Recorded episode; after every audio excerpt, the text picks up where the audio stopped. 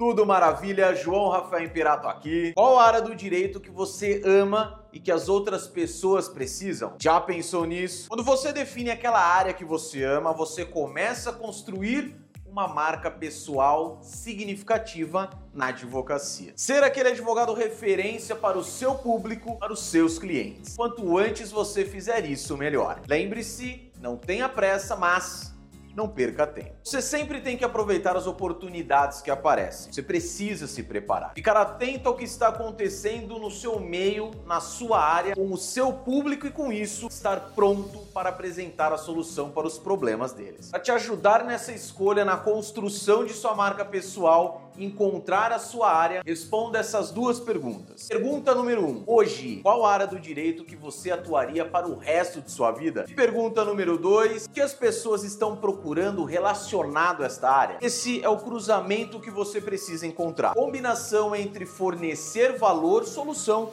para os problemas de outras pessoas e ao mesmo tempo viver daquilo que você ama e consequentemente ganhar muito com isso. Eu sei o que você está pensando. Ah, JR, mas tem uma penca de advogados que atuam na área que eu amo. Advogados com anos de profissão e ó, cheios de clientes. Pensar assim, acredite, é um erro. Já parou para pensar nos outros 99,9% que também atuam nessa área? A verdade é que construir uma marca pessoal de qualidade significa primeiro reconhecer que ninguém sabe quem você é, ainda, mesmo atuando na sua área preferida. Você precisa criar conteúdo, se posicionar corretamente, se diferenciar no mercado e deixar que as pessoas saibam que você é um advogado. Se você quer encontrar a sua área, ajudar as pessoas e ainda viver muito bem dela, faça o seguinte, escreva eu, simples assim, eu abaixo nos comentários. Um forte abraço.